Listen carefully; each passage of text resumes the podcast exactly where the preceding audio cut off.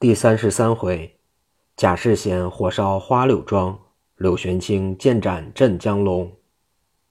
话说贾世贤往花柳庄，来至方才动手之处，不见有人进村，往各处一看，到画宅上房窜至里边，只见上面大厅之上，群贼陪两个妖道正自吃酒，杨明等四个捆在西廊下。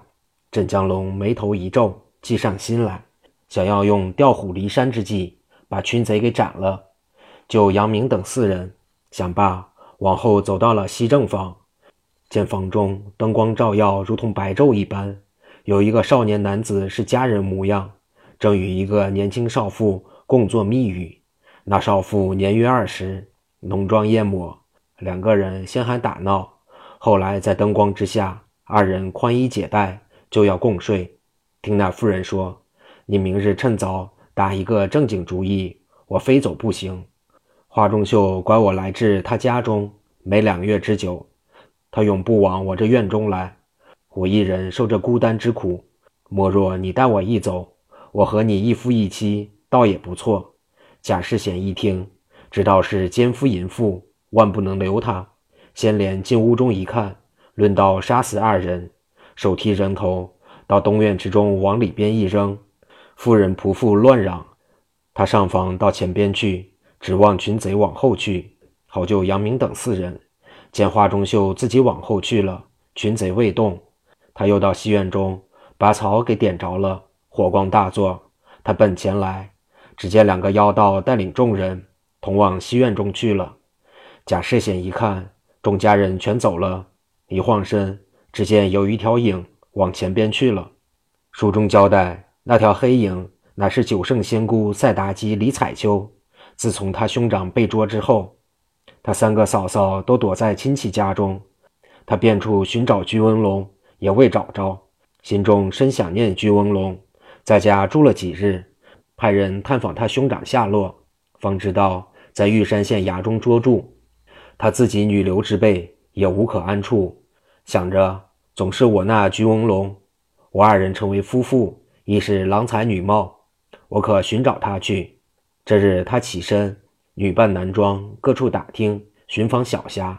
今日是他听见那花柳庄中有一片声喧，他戴了革面具，挂上红胡须，往里边一看，那西廊下四人之中有小剑客，全皆被捆绑。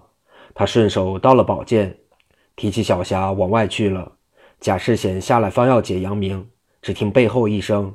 无量寿佛，好孽畜！你敢来至此处，用调虎离山之计放火救人？你叫什么名字？镇江龙贾世显自通了名姓，说：“妖道，你叫什么东西？”柳玄清说：“无量佛，我乃护花真人是也。”你走，口中念念有词，用剑一指，一声敕令，说：“定住！”那贾世显打了一个冷战，想要动转是不能行动。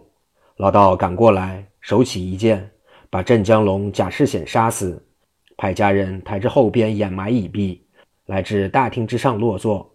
华中秀、柳世红二人说：“今日捉住四个，又丢了一个。方才那镖伤之人并无下落，此地不可久待了。叫家人先告诉主母与姑娘，收拾细软物件，套上车，把宅院封锁，交给花熊看守。你们到西花山。”温香岭杏林庄，我岳父乐天方那里躲避。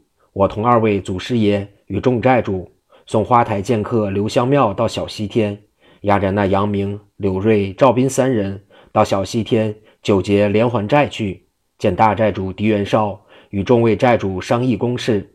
后我把事办完，定然去到杏林庄走走，叫家人备马伺候。那些家人忙个不了，先送家眷去了。然后众贼人把杨明等三人放在车上。此时三人一明白过来，知道被祸，见群贼耀武扬威，各起争居，由此地起身往西。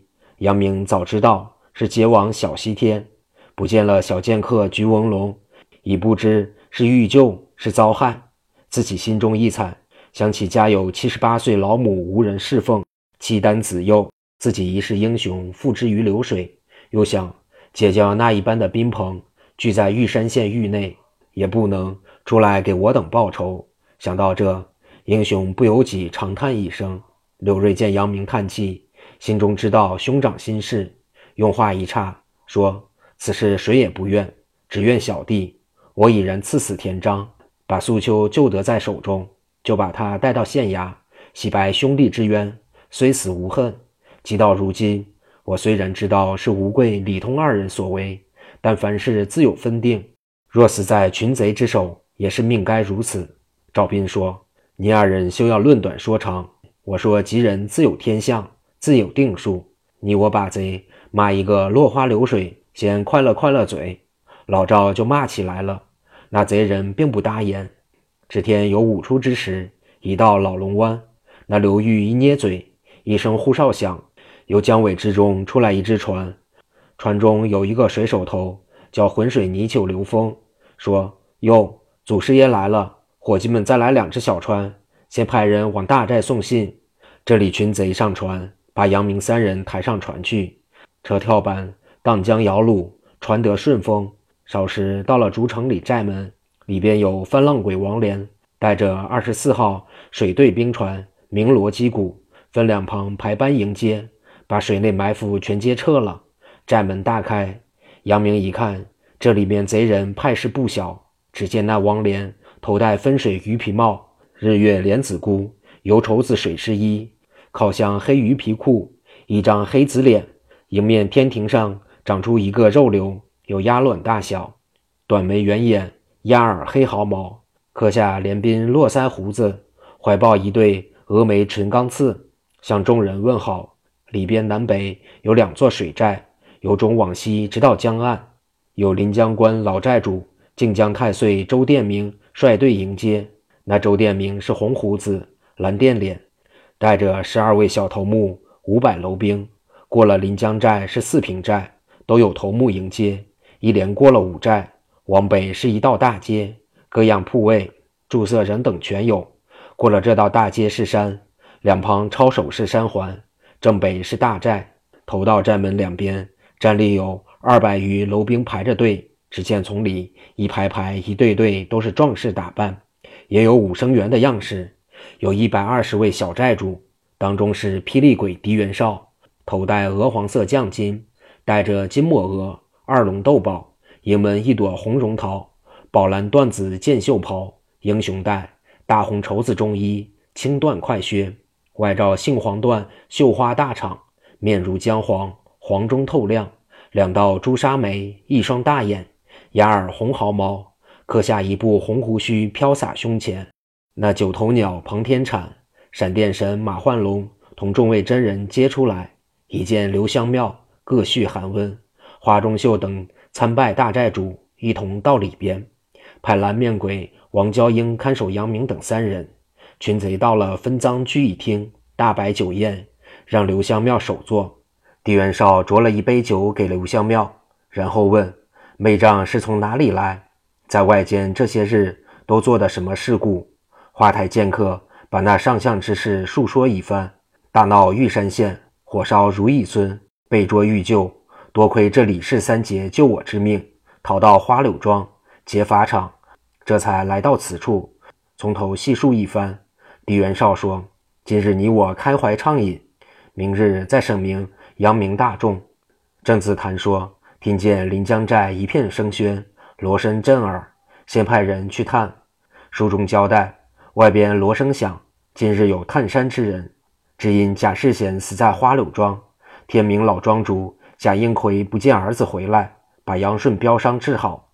他次子贾世英由北庄回来，说听人传言，兄长死在花柳庄。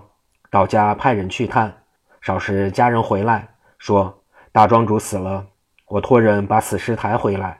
贾世英放声痛哭，先把兄长装殓起来，叫家人过来，说：“我到小西天去给兄长报仇。我要不回来，你等给我三个兄弟送信去，叫他等请人给我报仇，禀明他父亲杨顺听贾世贤死在花柳庄，就知杨大哥、柳瑞、赵斌等没了命了，自己想要回到玉山县，请人请兵攻打小西天。”只见贾世英走了，自己也告辞去了。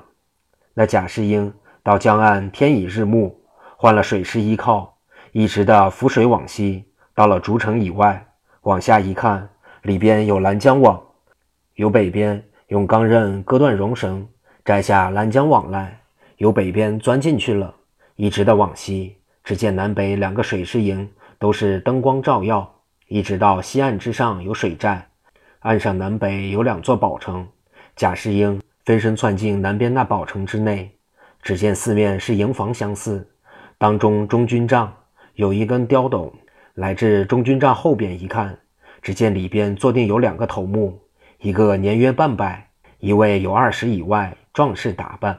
贾世英大闹临江寨，且看下回分解。